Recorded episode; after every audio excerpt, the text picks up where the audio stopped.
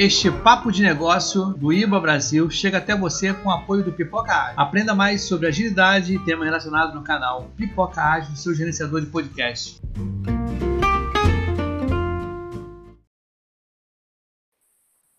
Fala pessoal, boa noite. Mais um papo de negócios aqui no canal do IIBA Brasil. Sabino aqui do R Sabino Cursos falando com vocês. Uh, Paulo Parisi já está aí com a gente, Rodolfo, Everton, o Fabrício Laguna também, Carlos Locoselli também, que estão lá e estão aqui também. Boa noite.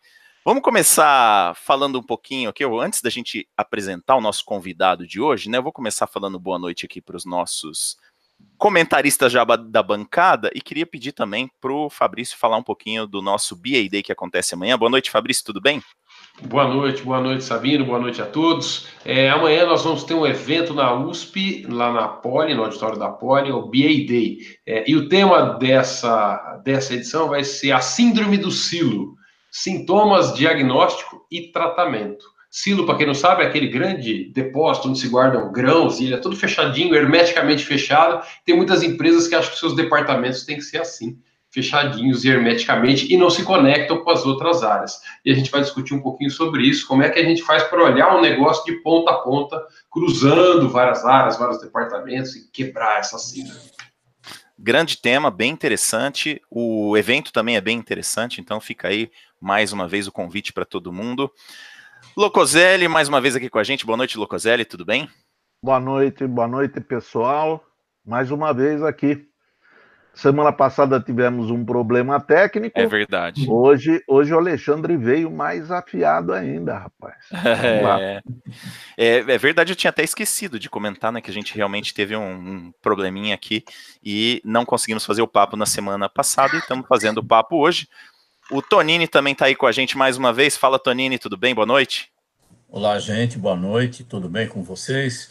Que legal, hoje nós vamos ter mais uma, uma conversa bastante importante, né? O tema é bastante desafiador, é, é antigo, mas sempre atual. Então, vamos lá. Muito bem, e aí temos aqui o nosso convidado de hoje. O Alexandre é consultor, é especialista em processos e ele provavelmente vai dar um nó na cabeça de muita gente aí, porque ele vai trazer uma visão muito mais interessante de processos do que normalmente a gente costuma ver e tá aqui para ajudar a gente a desvendar um pouco dos mistérios aí, né, desse tema que às vezes é tão conhecido, mas não sabemos direito se bem conhecido, né, Alexandre? Boa noite, tudo bem? É, boa noite. Boa noite a todos. Antes de mais nada, muito obrigado pelo convite. Essa é uma experiência nova, né? Falar remotamente, não vendo a maioria das pessoas que estão participando. Esses dias eu li um negócio interessante, né? Que o cara falou que eu não aguento ver podcast. Esse negócio de ficar ouvindo é, muito tempo a pessoa falar comigo, não saber quem é, só quando eu ligo para a namorada. É, então, boa. não é o caso, né? Então, vamos lá, vamos ver se a gente consegue trocar o máximo de informações. Eu só queria aproveitar duas coisas que foram ditas. O grande destruidor de silos é processos. Então, se amanhã a gente vai falar de como integrar a empresa, né, ponta a ponta, etc. Não vai dar para fazer isso se não for via processo. É a primeira coisa. Então, hoje, de alguma forma, pode ajudar, que amanhã já vai se dar o problema e a solução, e talvez aqui, se algum conceito básico for necessário, pergunte e a gente explora. Outra coisa foi o comentário do Tonini, que diz que esse negócio é antigo, mas sempre atual. Na realidade, é, nós temos com processos o mesmo, o mesmo problema que vocês têm com análise de negócio. Né? Então, todo mundo tem um conceito do que, que seja análise de negócio, esse conceito já evoluiu para caramba e as pessoas continuam olhando daquele jeito. Na realidade, tem muita evolução em processo, e se a gente conseguir, a mãozinha, e se a gente conseguir, é, se a gente conseguir é, começar a, a olhar dessa forma evolutiva, a gente vai ver que é o objetivo, Tonini, que processo é fundamental para a gente falar em entrega de valor, para a gente falar em experiência do cliente, para a gente falar em transformação digital. Se essas três coisas são importantes, são, se essas três coisas vão ser implementadas, nós vamos ter que considerar ou reconsiderar processos, mas fundamentalmente considerar da forma correta ponta a ponta, daqui a pouco eu explico isso. Uhum. Vamos começar, o Alexandre, assim, tentando fazer para o pessoal, porque é uma coisa que a gente costuma dizer aqui, a galera que acompanha a gente, às vezes tem alguém que é analista de requisitos, tem alguém que é analista de negócio, tem alguém, sei lá, que é arquiteto e que se interessa pelo tema, mas a gente às vezes não tem o conceito. Então, aquela história de glossário, né? Para a gente começar o nosso glossário aqui. Uhum. Qual, qual seria uma boa definição do que é ou do que são processos? A melhor definição, que seria informal, é processo é como fazemos o que fazemos. Mas ela é informal. Então, se vocês voltarem para casa, ou voltarem para a sala, se alguém estiver ouvindo no escritório, e a mulher perguntou: Pô, você gastou uma hora ouvindo sobre processo, o que é processo? Né? Então, processo é como fazemos o que fazemos. A forma que você se arruma de manhã para ir trabalhar é um processo. A forma que você faz o mingau do bebê é um processo. E por aí vai. Então, a forma que você faz qualquer coisa é processo. Obviamente que esse é um conceito muito informal. Então, vamos dar um pouco de formalidade. Apresenta o slide, por favor. Vamos lá. É, já houve um tempo, está diminuindo, mas não sumiu que era muito difícil fazer negócio com as organizações, porque a gente pedia alguma coisa, achava que ia receber o que a gente queria, e no fundo era só um pedaço do que a gente queria, a gente tinha que pedir o segundo pedaço, depois a gente tinha que pedir o terceiro pedaço, a gente cliente. Então, nós, como cliente, que conectávamos as, as partes. Então, por, exemplo, né, você compra é, um ar-condicionado, por exemplo. Esse ar-condicionado chega na sua casa, você vem, né, espera ter um ar-condicionado funcionando, você vai ver uma caixa grande na sua casa. Aí você fala para o entregador e fala, mas quem vai instalar? Ele fala, não, mas você tem que ligar para o departamento para pedir a instalação. Aí vem a pessoa que instala. Aí a pessoa que instala vem e fala assim, não, mas não tem condições de instalar, você vai ter que fazer algumas adaptações, etc, etc. Aí você tem que procurar um fornecedor, esse fornecedor vem, faz, até a coisa acontecer. Na verdade, quando você comprou um ar-condicionado, você queria um ar-condicionado funcionando. Uhum. E, na realidade, as, as, empresas não estão organizadas assim. Elas estão organizadas por área e cada área se responsabiliza por uma única parte, uma única saída. Então, o conceito que a gente mais ouve, ouviu por muito tempo de processo, era um conjunto de partes para transformar entradas em saídas. E o cliente ficava insatisfeito do jeito que está aqui. Vai para o próximo slide. O que o cliente quer? Por favor, próximo slide. Ele quer fazer um pedido e não importa por onde esse pedido vai passar, ele espera um resultado. Então, quando ele pede, quando ele vai comprar um ar-condicionado, o que ele espera como resultado? Um ar-condicionado em condições de uso. Para que isso seja feito, esse processo ele vai ter que se espalhar por todas as áreas da organização, onde atividades vão ter que ser feitas para isso. Esse processo pode até passar por fora da organização. Pode, por exemplo, chamar um pedreiro para fazer a, a, a, adaptação, etc, etc, etc. Então, na realidade, a grande mudança é essa. O que a gente quer agora ter como. como é... Dá um enter, por favor. Dá um enter, por favor. Então, Foi. a definição é essa. Né? É, é um processo, é um conjunto organizado e repetível de ações regulações e recursos de suporte realizados para produzir um resultado de valor para um ou mais interessados. Do ano 2000 para cá, começou a entrar o conceito de cliente, dentro da palavra cliente do conceito de processo, e hoje em dia já se vê de maneira um pouco mais abrangente, já apareceu uma definição de 2001, então, na realidade, eu quero atender vários stakeholders, não só o cliente. Quero atender o acionista, quero atender agências de reguladores, eu quero atender uh, a gestão da empresa, etc, etc, etc. Uhum. Então, a gente precisa entregar um resultado de valor. Muito bem. Então, a gente já chegou em um, um dos pontos que até a gente colocou lá na nossa chamadinha, né, no nosso, hum. nosso título, que é a questão de entregar valor. Né? Então, é uma das coisas que a gente tem aí com processos. Eu queria tá aproveitar. resultado de valor? Oi? Está claro que seja resultado de valor? Pode passar uma definição para gente. Tá bom. Uh, valor virou carne de vaca, né? Todo, é. todo mundo hoje em dia valor, entrega valor, mas se você perguntar o que é valor, as pessoas, né? Uhum. A perna treme. É, a definição clássica de valor, valor é igual a benefício menos custo. Tá? Então, se você receber mais benefício do que custo, você está agregando valor. Uhum. Se você receber menos benefício do que custo, você está destruindo o valor. A questão agora é como é que a gente traduz isso para processos?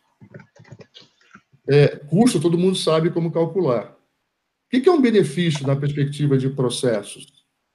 É, a primeira coisa interessante é o seguinte: quem determina se tem valor ou não é o cliente. Não adianta nada eu dizer que eu estou entregando valor para o cliente se ele não percebe. Uhum. O cliente é que tem que perceber o valor. O valor tem que ser percebido. E o valor é percebido toda vez que você atende uma necessidade e uma ou mais expectativas. Tá? Você está com fome, essa é a sua necessidade. Tá? O que, que você precisa? Matar a fome. Precisa tá de comida, um lanche. De algo Tem várias coisas, né? De algo para comer. Uhum. Aí você vai decidir que esse é algo para comer. Se é uma refeição, se é um sanduíche, se é uma caixinha de pipoca, não importa. Né? Agora, para cada, cada forma diferente de você atender a necessidade, você tem um atributo de valor diferente. Né? Por exemplo, você vai escolher um restaurante, você pediu um prato, esse prato veio, qual é a sua expectativa? Ah, que ele esteja quente, que ele esteja bem apresentado, que ele esteja num volume de comida adequado, etc, etc, etc. Essas coisas são expectativas. Tá? A necessidade é o valor intrínseco, a expectativa é aquilo que dá uma pimentinha. E uma coisa curiosa a gente entender é que quanto maior a necessidade, menor a expectativa. Você está morrendo de fome. O que, que, você vai comer? Qualquer coisa. O que te derem. É. é por isso que quando surge uma invenção, a gente consegue ter uma invenção onde as pessoas não têm expectativas, não exigem muito. Porque a necessidade é alta. Uhum. Na medida que essa necessidade é atendida, as pessoas começam a esperar coisas melhores. Uhum. Tá? Então, facilidade de uso, uh, preço, etc, etc, etc. Então, eu tenho que, com o processo, entregar alguma coisa que atenda a necessidade e expectativa. E, de forma geral, se a gente entender, levar esse conceito, também serve para quando a gente fala em análise de negócio, que a gente quer atender, agregar valor. Se aquela solução não atende a necessidade do cliente, nem é, atende numa expectativa, ela não vai agregar valor. Por isso que vocês começam perguntando qual é a necessidade. E por isso vocês perguntam quais são as expectativas. Sim. Não, é, tô achando interessante a visão, até porque a gente liga muito fortemente com a análise de negócio. Hum. Queria pedir aqui também para o Fabrício fazer um, um, faz uma ajuda aqui para a gente, assim, para a gente fazer uma ponte, né? das definições. Então, def definição de processo, com que a gente já falou aqui várias vezes, né, de algumas definições aí possíveis de análise de negócio, e aí depois você fecha fazendo uma pergunta aí para o Alexandre, nesse, nesse sentido da junção entre a análise de negócio e processos. Ah, o, a, a, análise de processos e a gestão por processos, principalmente a análise de processo, Alexandre, ela uhum. aparece dentro da análise de negócio uhum. como uma técnica e dentro, sei lá, do corpo de conhecimento de gestão de processo como uma disciplina em si, né? Uhum. É, é, e existe muito essa dúvida entre é, o que está dentro do que, né? É, é, é, qual é ou, ou se elas são diferentes. Então, uhum. a análise de negócio, se eu pegar lá o guia Vavoc, ela vai apresentar modelagem de processos como uma técnica, identificação de indicadores como técnica, uhum. técnicas que subsidiam o entendimento das necessidades e a proposição de mudanças que possam agregar valor, como você estava colocando. Né? Então, rever os processos para gerar alguma melhoria na forma como a organização atua. Eu vejo muito nas organizações onde eu vou que os profissionais de análise de processos, uhum. grande parte deles se dedicam não à transformação da organização, mas à padronização da forma do trabalho, para que uhum. essa forma padronizada possa garantir uma qualidade, sendo que qualidade é algo esperado, né? Ou seja, uma previsibilidade maior do processo. Eu gostaria de saber se você, como é que você enxerga essas disciplinas, a integração entre elas. Tá bom. Então, vou me aproveitar do fato de que eu estou longe da plateia, né? Então, vou responder algumas coisas que alguém pode querer bater em mim, mas não vai conseguir. né? Remotamente é mais difícil. É, tem essa vantagem. É... Mas não se esconde atrás das suas mãos, hein? Tá bom, não vou esconder. é, esse é um problema sério, né?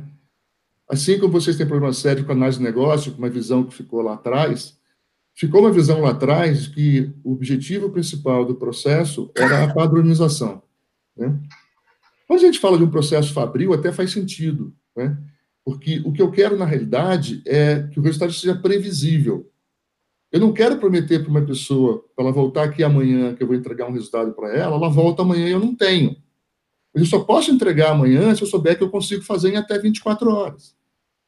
E a única forma de eu saber se eu posso fazer até 24 horas ou não é ter uma forma de fazer que me dê a garantia, ou a próximo da certeza, de que eu consigo fazer em até 24 horas. Ou em 24 horas, que foi o que eu prometi. Tirou até.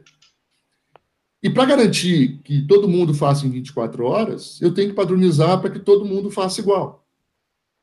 O problema é que a padronização não foi entendida como uma mera documentação. Certo? E aí a gente caiu numa falácia, que é uma falácia típica da documentação. Tá? Quem não sabe o que é feito, pergunta para quem sabe o que faz, que escreve de uma forma que quem vai avaliar não entende, né, que é o analista de processo, e todo mundo faz de conta que aquilo foi compreendido. E todo mundo faz de conta que aquilo que está escrito pode ser é, padronizado. O que significa padronizar? É transferir aquele conhecimento para outras pessoas. E aí tem, tem uma consequência natural, que é a seguinte: como eu estou levantando o processo, estou documentando o processo, não conheço nada do processo, eu quero entender, eu, modelador, vou no mínimo detalhe. Como se eu fosse fazer aquele processo. Porque eu quero entender exatamente o que a pessoa está me dizendo. Só que o processo fica um negócio desse tamanho e que ninguém tem paciência de ler, porque na realidade o que ele está lendo, 90% do que ele está lendo, ele já sabe. Então, na realidade, eu tenho que entender a modelagem de processo como explicitação de conhecimento. Tá? Então, eu só deveria explicitar a diferença entre aquele conhecimento que a pessoa tem quando ela entra para ocupar um cargo e aquilo que ela não sabe fazer, que é o jeito típico da organização. Então, imagina fazer um manual ah, para fazer uma cirurgia. Tem todos os protocolos de cirurgia. Pô, mas eu não vou explicar como o cara opera. Ele, ele estudou 10 anos para isso. Pô. Mas eu posso chamar a atenção de algumas coisas específicas que esse hospital exige, que é uma questão de protocolo. Né? Então, Faz sentido a gente modelar processos? Faz. Faz sentido a gente querer que o processo seja repetível? Faz. Mas isso não é o principal. O principal é entender que processo gera valor e que se eu quero é, mudar o valor, eu tenho que mudar o processo. Uma coisa que eu sempre digo em aula é o seguinte: valor é função de processo. Dá para entender isso? Valor é função de processo. Logo, se eu quero mudar o valor, eu mudo o processo. E o que é pior, se eu mudo o processo, mesmo que inconscientemente, eu estou mudando o valor.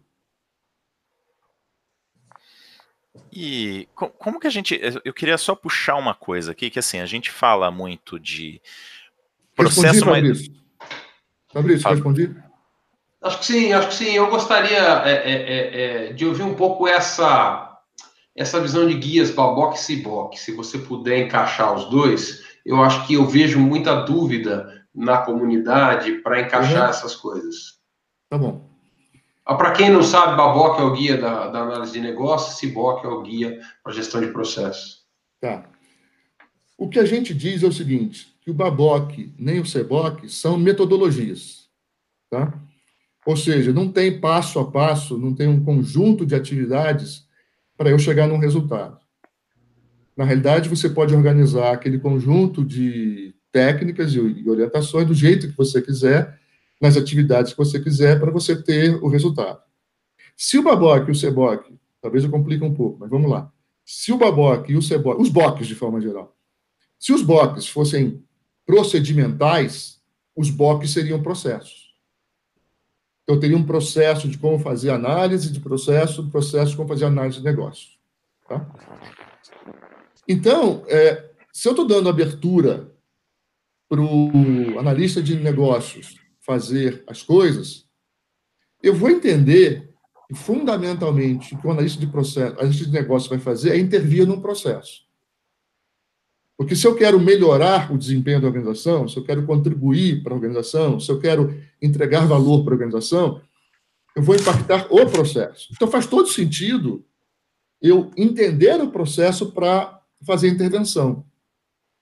É, nessa nova mudança do, do, do Baboc, né, que deixou um pouco mais ampla a noção do que o analista de sistemas faz, eu não vejo a menor dúvida que há uma aproximação entre o analista de processo e o analista de negócio.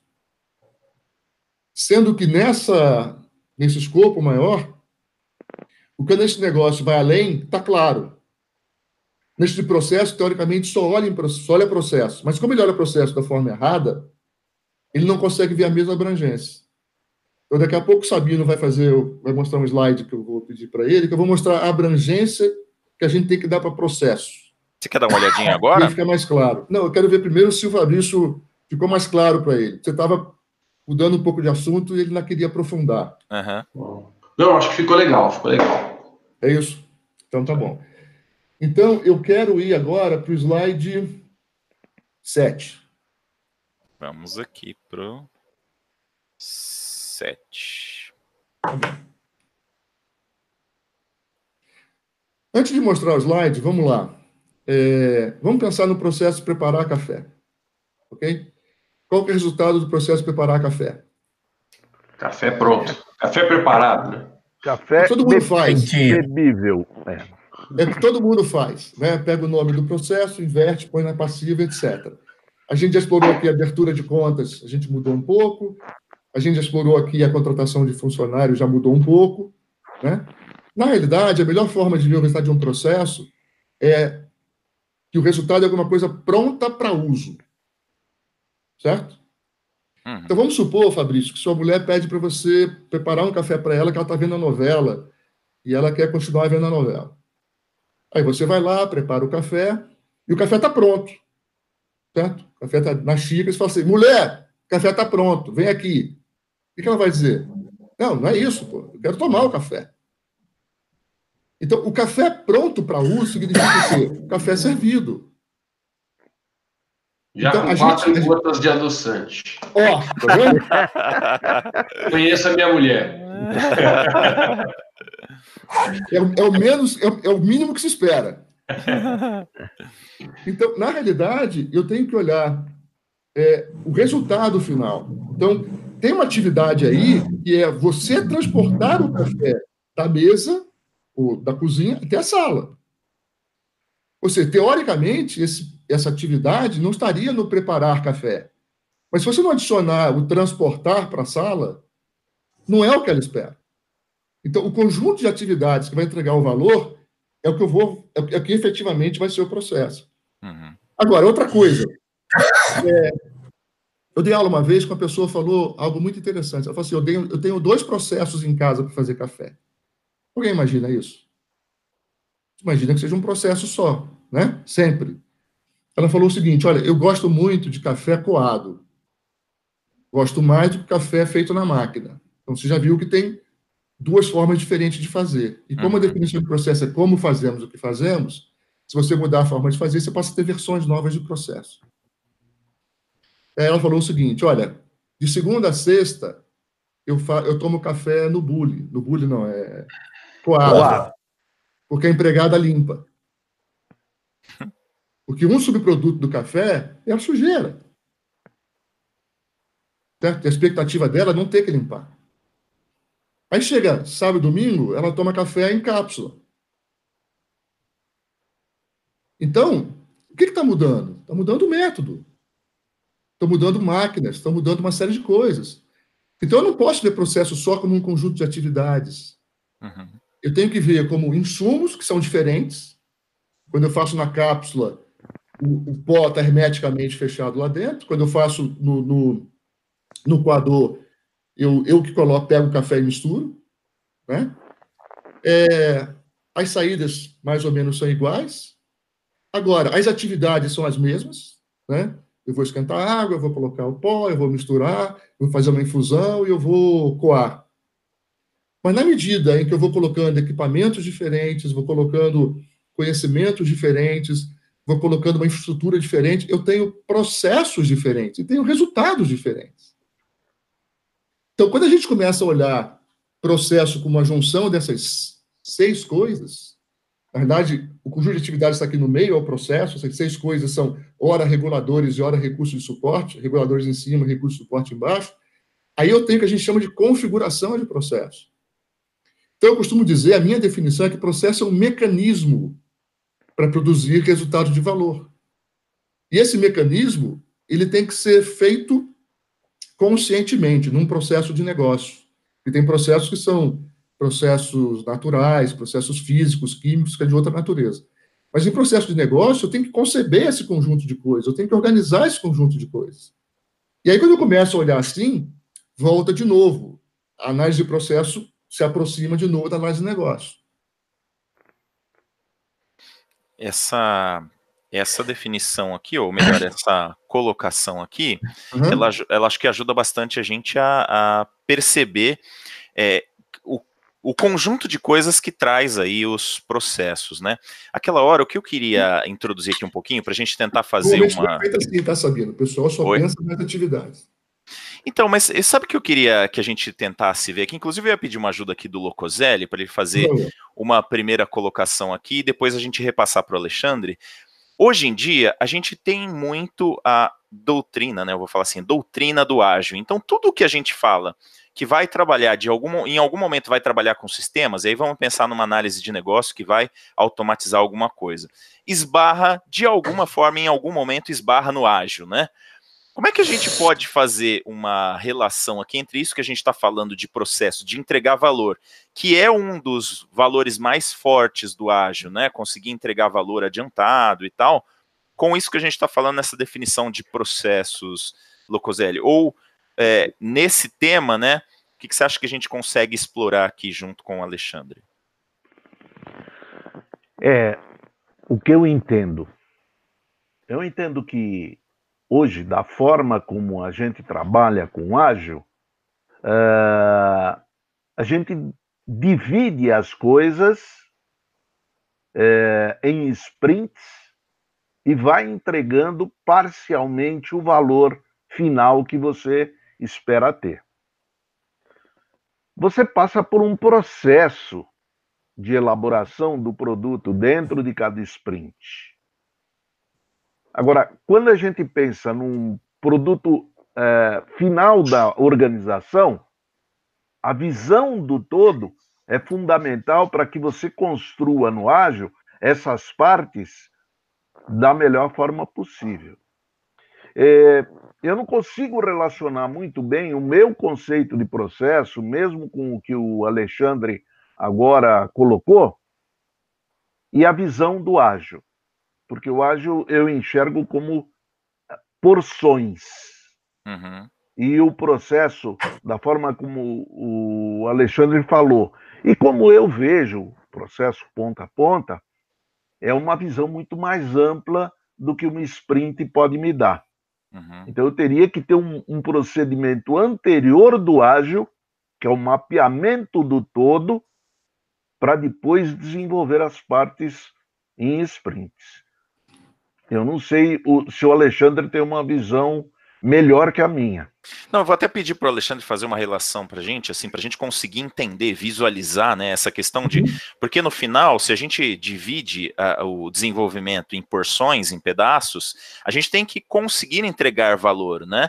Então, se é o processo que dá a visão do valor que a gente está entregando, como é que a gente faz para que uma coisa potencialize a outra? Manda lá, Alexandre. Vamos lá, vamos, usar, vamos manter esse conceito de valor é o atendimento de uma necessidade ou expectativa. Tá? Bom, primeiro, eu falei que todo processo ele atende uma necessidade e uma expectativa. O ágil é um processo, concorda? Sim. Que vai entregar alguma coisa. Hoje estamos falando ágil para tudo, ágil para sistemas, ágil para qualquer coisa. Então, mas qual é a grande expectativa do ágil? Por que, que o ágil está ganhando terreno? Não é porque ele vai entregar um sistema. Ele vai entregar um sistema, talvez em menos tempo. Ele vai entregar um sistema em que dá mais, é mais rápido corrigir.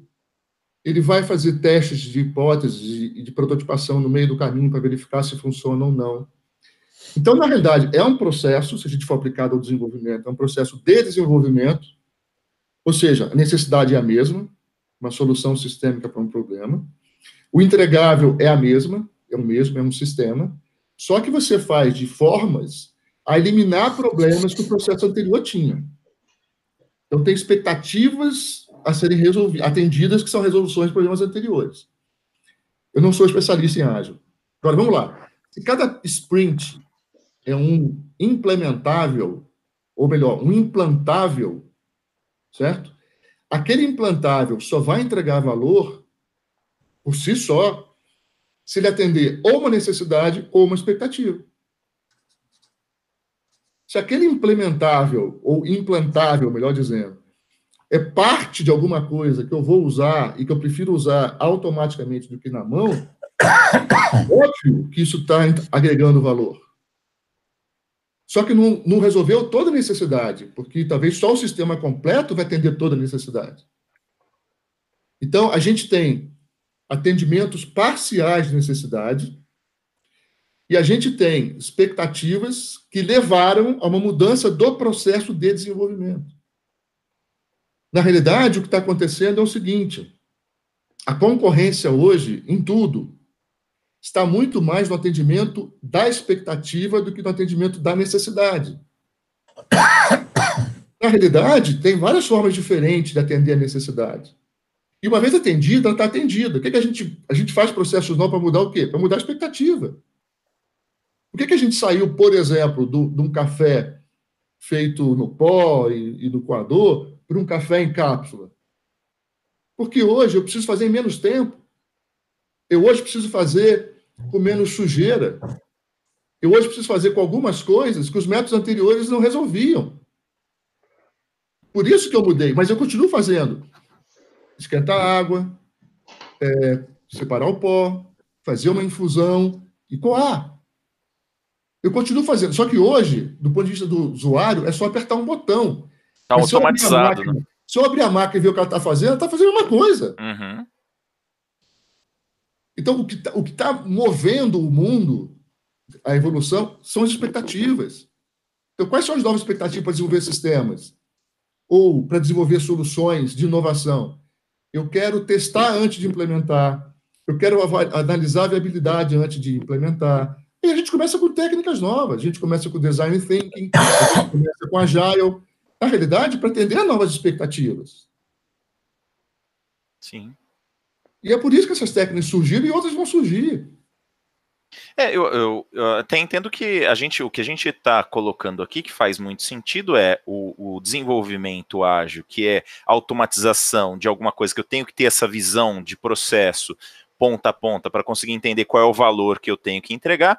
O ágil, na verdade, vem entregando os valores parciais e encontra o maior valor a ser entregue, então essa visão de processo facilita muito essa visão do que eu entrego de mais valor, né? Mas vamos lá, mas geralmente quando a gente fala em sistema, a gente está falando em automação ou apoio automatizado a vários processos, não sim, só. Sim. Então, um entregável pode ser um processo. Uhum. Um entregável pode ser parte de um processo. Por exemplo, é, eu, eu, como eu sou muito rodado, né? Eu já passei por muitas experiências, inclusive muito antigas, que são muito interessantes. Né? Há muito tempo, muito tempo. Eu conversei com pessoas do Banco Nacional, que já deixou de existir há mais de 30 anos, talvez. E a pessoa me falou o seguinte: e o, o, Banco Nacional era muito agressivo em termos de lançamento de produtos. Poucos vão lembrar disso, mas toda semana praticamente lançava um produto. Eu falei para um cara de TI, só tinha mainframe na época. Ele falou o seguinte: ele fez uma regra lá. É, todo sistema vai ser entregue no máximo três meses, quase 30 anos atrás. Todo sistema vai ser entregue só no máximo três meses. Só que eu não vou contabilizar, eu não vou fazer relatório, eu não vou fazer isso, não vou fazer aquilo. Por quê? Porque cada sistema novo estava ligado a uma ideia nova de produto. E eles perceberam que 80% dos produtos não pegavam.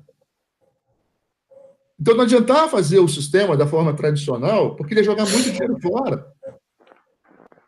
Então a expectativa era desenvolver um mínimo de custo e, e, e testando a ideia se o produto é funcional ou não. Então, o que faz a gente mudar são expectativas novas. Verdade. Não sei se você queria ouvir. Não, é verdade.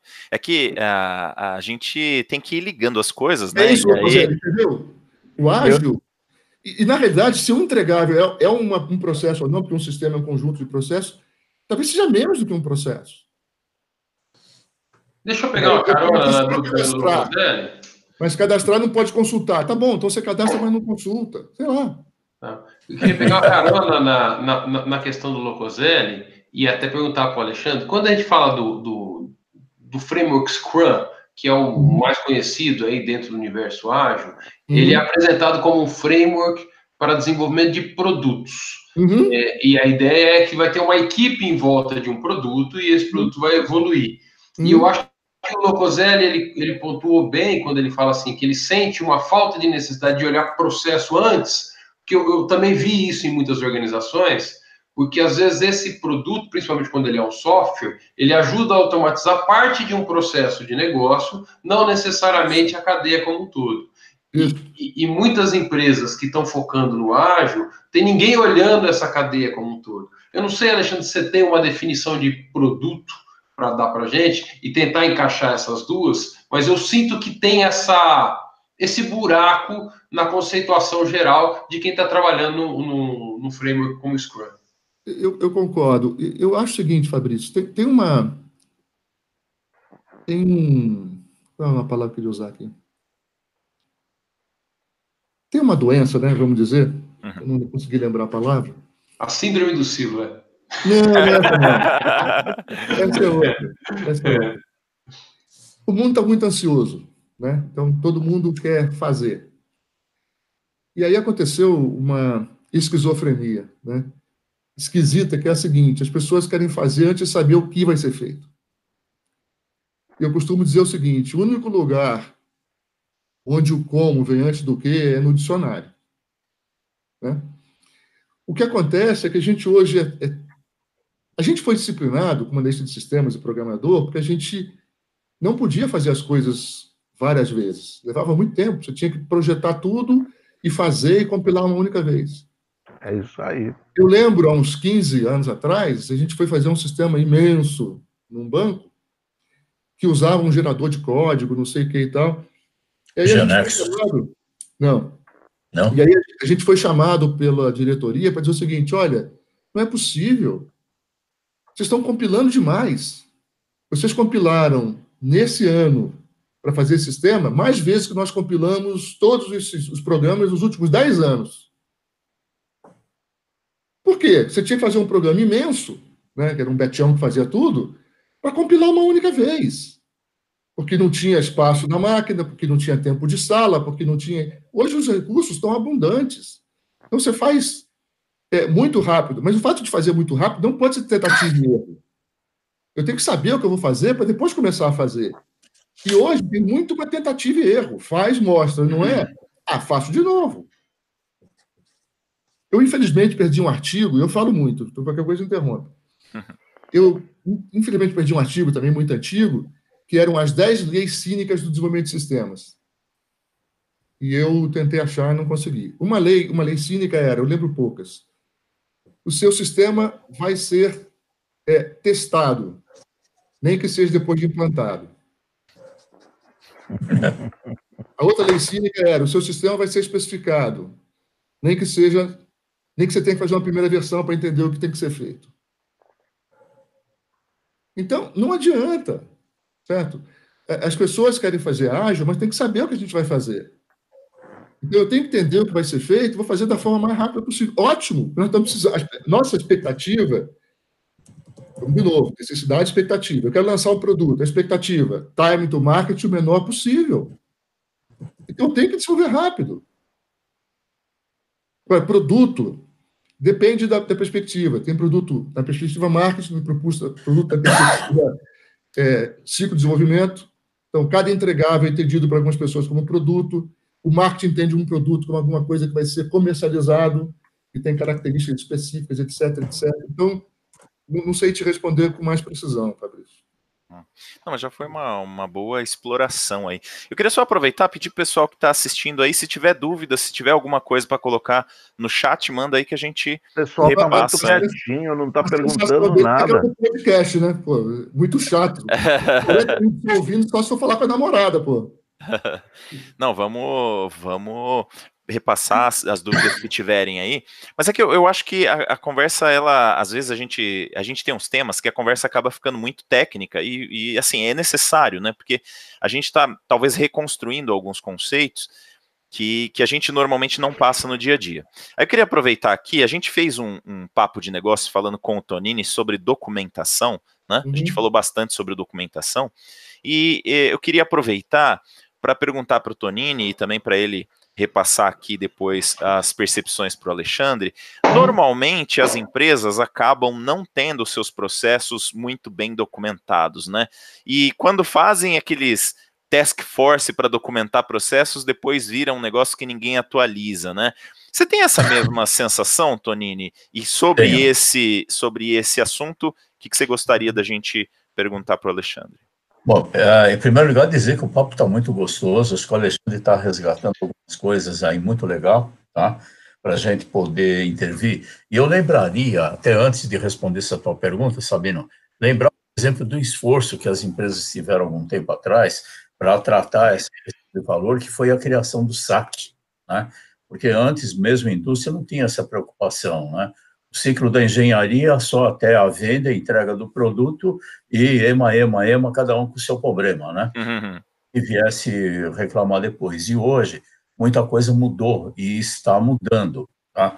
E a metodologia ágil, ela vem ajudar na nossa área de desenvolvimento de software a gente ter uma, uma luz um pouco maior, uma, uma percepção, né? a respeito da, da presença do cliente, de quem vai fazer a utilização. Mas você levantou uma coisa interessante que é a respeito de documentação de processo. Eu, na verdade, nos três últimos anos, tenho trabalhado bastante nisso, com conselhos de classe, até estabelecendo, porque são é, entidades muito, muito estáticas e muito regimentais, e você tem uma, um segmento de processo muito forte até porque você responde pela, pela, pela profissão de alguém, então isso é bastante forte e bastante jurídico. Só que é o seguinte, realmente é um esforço muito grande de você trabalhar com uma documentação que você consiga representar. E a melhor forma que, que a gente encontrou, que na, na minha experiência eu vi, você foi, foi sentar junto com a área que vai, é, que coloca a mão na massa naquele pedaço do processo e trazê-los juntos, tá? A entender e a você criar uma, uma forma de documentar, seja ela gráfica, seja ela visual, veja, é, seja ela utilizando alguns recursos mais atuais, como o Rick Picture, né? ou usando é, formatos um pouco mais antigos, formato de BPM ou alguma coisa assim. E, então, eu vejo que isso tem um valor bastante grande, quando você precisa e você traz junto as pessoas. E um caso que me ocorreu aqui recentemente foi na implantação de um sistema que nós fizemos a capacitação das pessoas olhando para o seu processo de trabalho e, e o sistema, a cada ponto, aonde que ele estava interferindo no dia a dia das pessoas. Foi um trabalho é, cansativo para fazer, porque você tinha que entender os dois lados, entender o sistema e entender a, aquilo que as pessoas faziam, esse lado a gente já conhecia como que as pessoas faziam, então ajudou um pouquinho. Mas foi um trabalho excelente. Só que o tempo de, o ciclo de vida desse produto foi extremamente curto, porque ele serviu com aquele propósito. E ele foi guardado, por quê? Porque você tem renovação dos quadros, rotatividade de pessoal, é, auxiliar resolver alguma dúvida, né? Então, acho que é muito bom quando você tem uma documentação, que a gente discutiu lá atrás, que é o seguinte, ela serve é, para você olhar como que aquilo foi feito, mas ela serve como capacitação e saber se realmente você está fazendo, né? Agora, uma, essa é a minha opinião sobre esse assunto. Uhum. O que eu gostaria de colaborar com o que o Alexandre é, tem falado e que o Locoselli citou, essa questão do produto. Né? Porque só o produto, no meu ponto de vista, ele agrega valor, porque o cliente tem alguma coisa na mão, é isso que ele quer ler, está pouco muitas vezes eh, ligando, de uma maneira ágil, uma maneira X, uma maneira outra, o que ele quer é realmente o produto. Então, acho que a grande inteligência de quem faz aquele processo que aplica é realmente seguir alguns pontos que eu que o Alexandre tem falado aqui, mas visando o cliente lá, o que, que ele vai querer, né? Essa questão, discussão da necessidade e expectativa.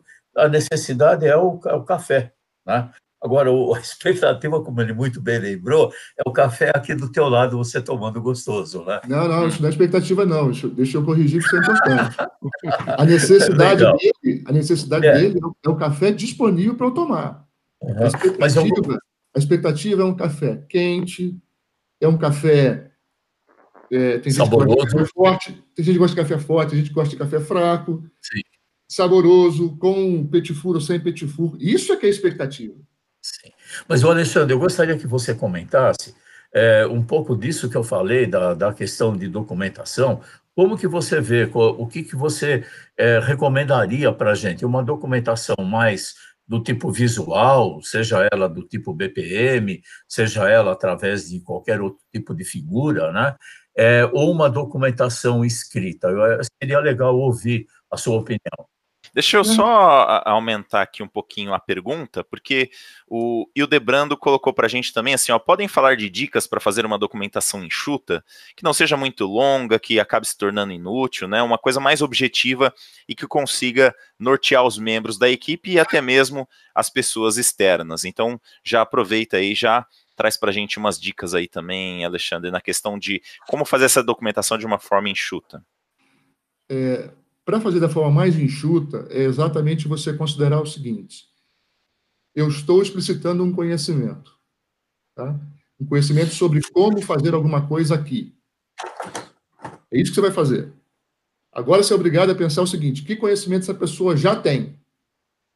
Se eu contratei essa pessoa como um contador, já tem conhecimento. Se eu contratei como vendedor, já tem conhecimento, etc, etc. Para cada processo, a pergunta é qual é a diferença, qual é o gap entre o conhecimento que ele tem para fazer aquilo e o conhecimento que ele tem e o conhecimento que ele precisa para fazer aqui. É isso que você vai documentar. Não pode ir além disso. Eu estava conversando com o Fabrício, antes de começar a conversa, se eu podia liberar alguns artigos. Né?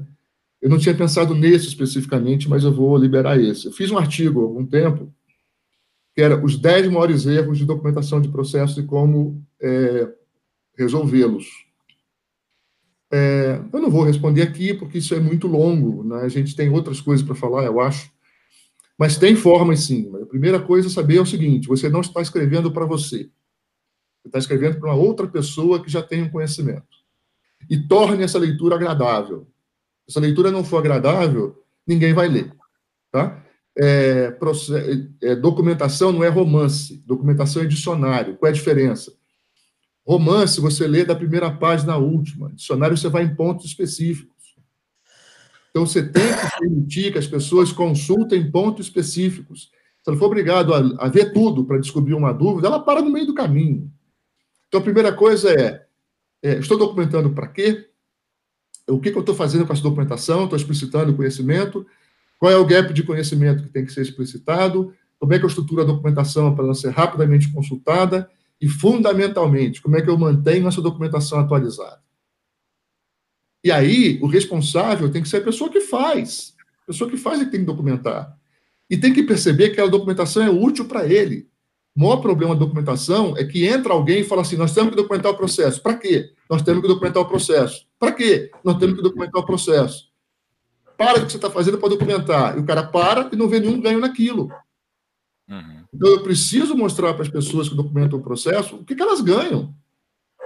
Então, no fundo, é o seguinte, pô, por que, que você faz a, a, a por que, que você faz a, a planta de uma casa?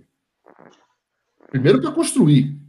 E segundo, sem a planta, você não, vai, você não vai conseguir colocar um prego na parede, meu amigo. Você não sabe se vai ter um fio, se vai ter um cano, se vai ter. O que, que vai ter ali? Então, na realidade, você precisa entender o que você construiu. Deixa eu só comentar um pouco. É isso. E tem dois conceitos que eu queria falar antes das nove horas que a gente colocou. Como... Só queria comentar. Você quer trazer? Vai lá, vai lá, Tonini. Não, é só, é só uma brincadeira. Tem hora que você for à parede, tem cano, tem fiação e às vezes tem reboque, porque você furou entre os tijolos, aí você põe o quadro e ele cai. Isso já aconteceu comigo. Aí. Várias coisas. Vamos lá, a gente ia falar sobre processos e outras coisas, né? Ia falar sobre automação, transformação digital, experiência do cliente. Acho que vai ficar um pouco para a próxima, que a gente só está falando de processo até agora. É, tem uma coisa que aconteceu em processo que é fundamental e a gente não está batendo muito nisso, tá? que é o profissional do conhecimento. Quando a gente pensa em processo, a gente pensa num processo todo formatado, passo a passo, uma sequência bem definida, etc, etc, etc. Uma das razões pelas quais os nossos cronogramas furaram de desenvolvimento de sistemas é que a gente sempre fez cronograma achando que a gente ia de uma fase para outra, de uma fase para outra, de uma fase para outra. Se você olhar efetivamente como a gente está fazendo sistemas, na realidade, ele é uma atividade de conhecimento. Você está aprendendo, você está explicitando esse aprendizado, você está implementando, tá, etc, etc. O que, que acontece em processos, em atividades que sejam, que criam conhecimento? Quando você descobre alguma coisa três passos para frente, você geralmente coloca em dúvida o que você sabia para trás. Então você é obrigado a voltar para re-ratificar o que você conhecia. Então ele é cheio de voltas. Então qual é a sequência? Não sei. Eu posso ir para frente, eu posso ir para trás, eu posso parar, eu posso aprofundar, eu posso é, ser mais raso. A cada momento eu tenho que decidir o que eu vou fazer. A esse tipo de processo a gente chama de caso. Existe na teoria de processo case management. E o exemplo mais é, trivial de caso é o seguinte: eu vou organizar um hospital para fazer atendimento de emergência. Vem cá, eu vou fazer um processo sequencial, passo a passo, que eu não posso mudar? Não tem jeito. A única coisa que eu sei que vai acontecer é que vai ter uma triagem no começo. E no final? Não sei, o cara pode ser até morto. Deus no livre. Então, esse tipo de processo é o seguinte: você faz a triagem e você toma uma decisão. Vou mandar para o médico. Ou vou fazer outra coisa. Aí o médico vai e toma uma decisão. Vou dar um remédio, vou mandar fazer um exame, eu vou fazer não sei o quê, vai fazer um exame e volta, vai não sei o quê, vai para onde. Então, cada passo estabelece o próximo. Eu sou até capaz de estabelecer todos os passos possíveis, mas não sou capaz de pré-estabelecer a sequência. Isso é um caso. Sistemas caem nisso. Análise de negócios cai nisso. Tudo que for baseado em conhecimento não dá para pré-definir. E o nosso grande erro é querer pré-definir muitas coisas. Às vezes dá para fazer um fluxo, às vezes não dá, tem que tratar como caso. Isso é uma coisa importante. Então, nós estamos entrando cada vez mais nesse tipo de problema, tá? Onde um processo formatado como a gente conhece não vai funcionar. Uhum. Outro conceito importante que a gente esqueceu e tem muito a ver com, com o conhecimento é grau de liberdade. A gente quer descrever os processos como se a pessoa fosse capaz ou fosse obrigada a fazer aquilo passo a passo sem tomar nenhuma decisão. Como se ela não fosse é, capaz de tomar uma decisão. É, alguns processos você não pode dar grau de liberdade de, de, decidir ou de pensar, em outros você pode dar. O exemplo mais engraçado que eu já ouvi sobre baixo grau de liberdade é, é o processo de você evacuar uma plataforma é, quando há um incêndio numa plataforma petrolífera. Né? É, parece que há uma coreografia onde as pessoas sabem para que lado elas têm que ir. E elas não podem decidir um lado diferente para ir. Por quê? Se todo mundo correr para o mesmo lado, a plataforma tomba. Tem processo onde você vai é, colocar uma peça, o torque, o número de vezes que você gira, tem que ser aquele, você tem que fazer. Você não pode dar graus de liberdade. Mas tem outros processos que tem que dar graus de liberdade variados até o grau de liberdade máximo. Você faz do jeito que você achar que tem que fazer. Então, as empresas hoje estão preocupadas com a experiência do cliente, elas deram muito grau de liberdade para o call center, para o atendente, para o atendente achar uma solução. Vocês já leram várias vezes isso, do atendente aceitar uma, uma devolução de um produto que aquela empresa não vende. Isso é um grau de liberdade uhum. brutal. Você está criando uma despesa. Você vai receber um pneu se você não vende pneu. Esse é um exemplo clássico que está nos jornais. Uhum. Né? Então, essas duas coisas, graus de liberdade, na verdade, são muito juntas, graus de liberdade e processo baseado em conhecimento, mudou radicalmente tudo que a gente sabia. E a gente continua pensando do mesmo jeito, usando as mesmas coisas, as mesmas crenças. Vários problemas não vão ser resolvidos. É, mas é, é, provavelmente a, essa mudança que nós temos hoje na forma de pensar os negócios, né, de forma geral, está totalmente ligado a isso que você acabou de falar. Eu vou aproveitar aqui, nós temos cinco minutinhos, né, do, do nosso, nosso tempo regulamentar aqui. Eu queria pedir para vocês fazerem, né, para começando, eu vou começar aqui pelo Fabrício, para vocês fazerem um resuminho do que vocês acham mais importante nesse papo, e aí depois a gente encerra com o Alexandre fazendo uma mensagem final aí.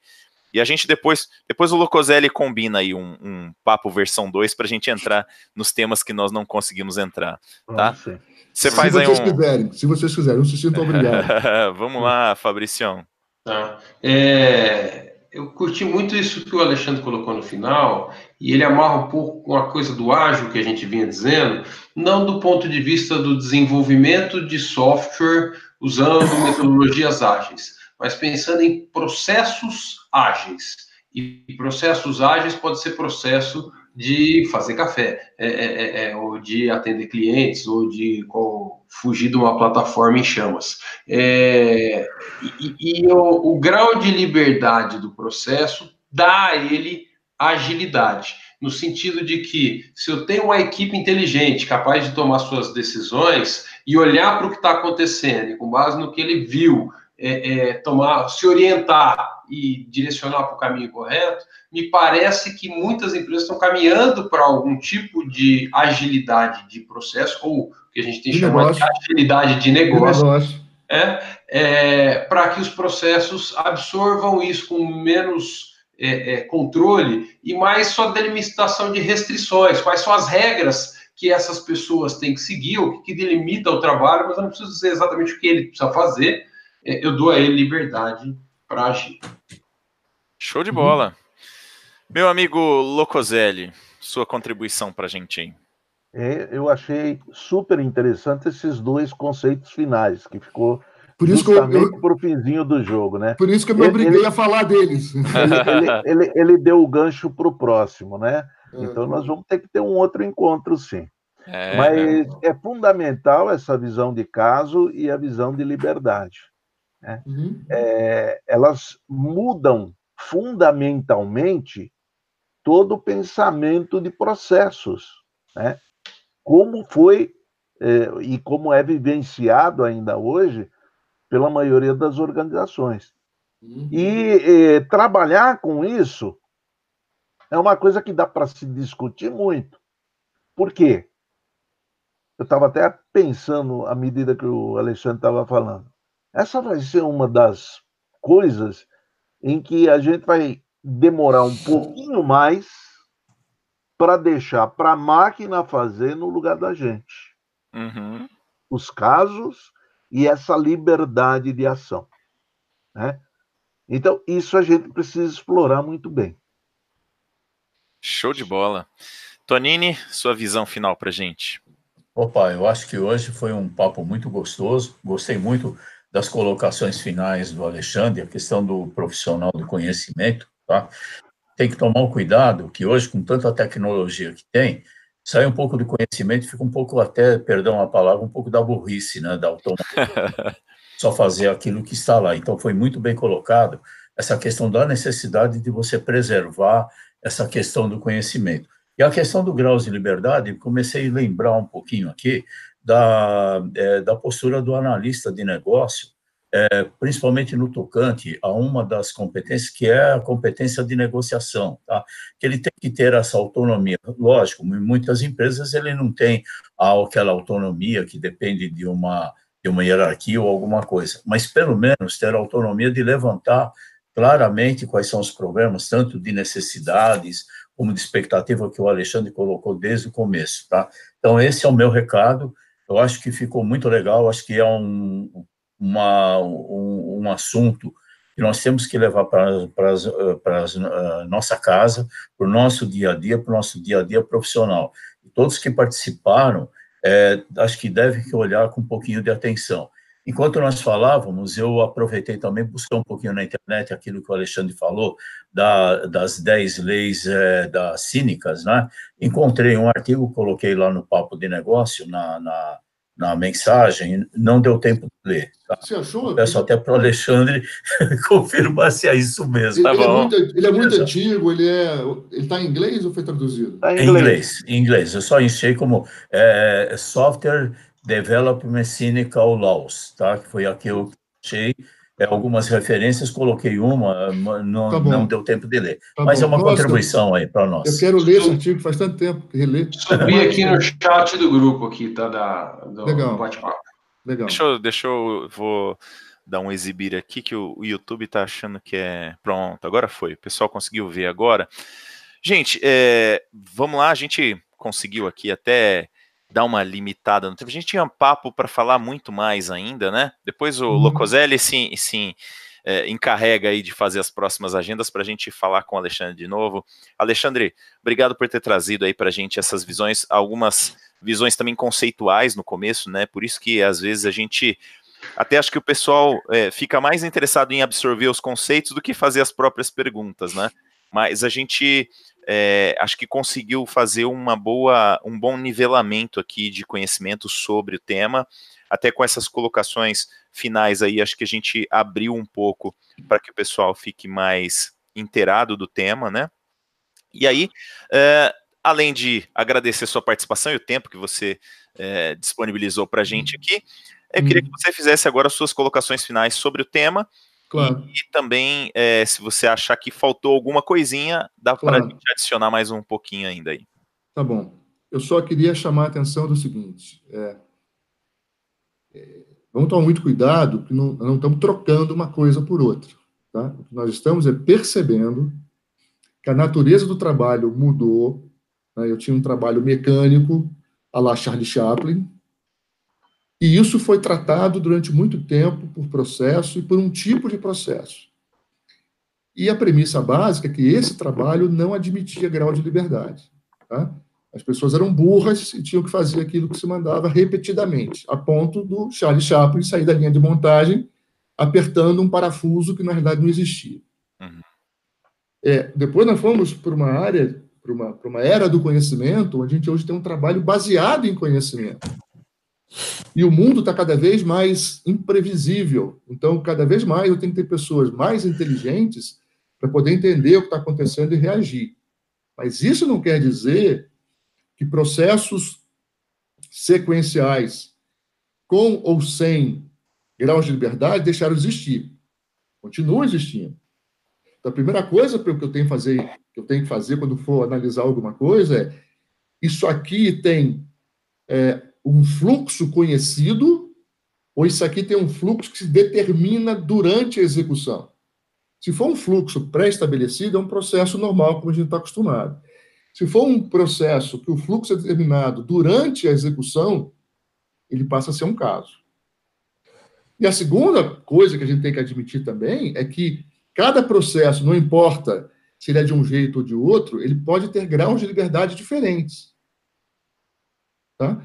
Uhum. Então, e, e, e, às vezes, é engraçado isso, né? Se você pegar aquele, aquele treinamento do CIO americano e o próprio treinamento da, da plataforma, ele é feito tão exaustivamente para o cara não pensar. Tem hora que eu não posso deixar o cara pensar. Se o cara pensar e quiser escolher qual é o melhor lugar para ele correr, se todo mundo achar que o melhor lugar para correr é o mesmo, acabou. Uhum. Né? No CIL, você começa a tomar tiro daqui para lá, o cara não pode pensar, ele tem que reagir àquilo que ele está acostumado. Então, vão continuar existindo processos que são feitos só por gente, só humanos, que eu não posso dar grau de liberdade. E tem outros que vão ser feitos por computador, que eu vou ter que dar grau de liberdade. Hoje, cada vez mais, a, a, a robotização ela é mista. O robô vai até um certo ponto e ele passa um, uma, uma parte da atividade para o humano fazer. Porque ele tem um poder de decisão. Porque a decisão não é pré-programada, não é pré-conhecida. Tá? Então, o que eu quero chamar a atenção nesse encerramento, em relação a esses dois conceitos que eu falei, é não estou trocando um mundo pelo outro. Tá? Eu só estou trazendo um novo mundo e dizendo que esse novo mundo resolve uma série de coisas que a gente teve problemas. O Agile, até onde eu entendo, ele é absolutamente baseado em conhecimento. Você faz alguma coisa, já coloca, testa, reage, você está o tempo todo reagindo. Que é aquele conceito, Fabrício, do livro que, que eu te emprestei. E tem lá, eu esqueci agora as palavrinhas lá. Oda né? Lá. Oda Lupe. Né? Não é Guadalupe, não. Oda Lupe. então você está o tempo todo reagindo. Aquilo tudo é baseado em conhecimento. Então, lembrando disso, ah, no máximo que eu trouxe foi é, dizer para vocês que o mundo é maior do que aquilo que a gente conhece hoje. Olha a mãozinha, olha a mãozinha. O mundo é maior do que aquilo que a gente conhece hoje e as, as soluções que a gente usa hoje talvez tenham que ser revistas para atender um mundo diferente. E outra coisa aí para encerrar mesmo é foi coincidência, porque teve problema na semana passada, e a gente está tendo essa palestra aqui é, um dia antes do, do BA Day. Do BA Day. E isso vai ser muito importante porque vocês vão ouvir lá. Espero que, de alguma forma, as pessoas que estejam lá reforcem essa ideia. Se eu não estiver pensando em processo, se eu não estiver pensando em processo ponta a ponta, eu não estou destruindo selo nenhum. Muito bem. Não, legal, legal a lembrança aí também do nosso BA Day amanhã, né? Uh, essa síndrome do silo, que é um negócio que a gente ouve muito falar, mas na verdade continua existindo, né, em muitas empresas. Então é muito importante tentar ver aí alguns antídotos para esse problema, que é um problema bastante grande. Gente, é, agradecer aqui as pessoas que assistiram junto com a gente. Acho que o papo aqui foi bem interessante. A Agradeço gente, a todos. Agradeço a todos. A gente acabou não tendo nem tanta interação assim, mas é normal no nosso primeiro, vou dizer que é trazer conceito, e aí o Locoselli já vai combinar aí a próxima data para a gente fazer um, um bate-papo aí, trazer o pessoal aí já com esse conhecimento para a gente falar um pouquinho mais das implicações de tudo isso que a gente falou aqui hoje. Acho que ficou bastante claro, tá, Alexandre, essa, essa postura que você trouxe aí no final de realmente, a gente sabe, a gente falou isso aqui em vários papos de negócio, né? O, o mundo está mudando, a forma uhum. de usar o conhecimento está mudando, e isso esbarra em tudo. Esbarra também na nossa forma de perceber os processos, né? Na nossa uhum. forma de perceber e trabalhar com eles. Né? Então, e olhem, e olhem o site que a gente vai colocar material lá. Legal. Ah, legal. Esse, esse, material que o, o Toninho passou. Toninho, Toninho, desculpa. Toninho deve ter passado o que eu vou passar sobre os 10 uh, ah, maiores erros de modelagem. Acho que pode ser um hubzinho para a gente colocar assunto, material sobre esse assunto que a gente discutiu. Tá, para quem não conhece o site, é iiba.org.br. Clica lá em eventos e procura o evento da data de hoje, 29 do 5, que é o dia que nós estamos gravando. Isso é... Sabrina, você não quer escrever o, o site?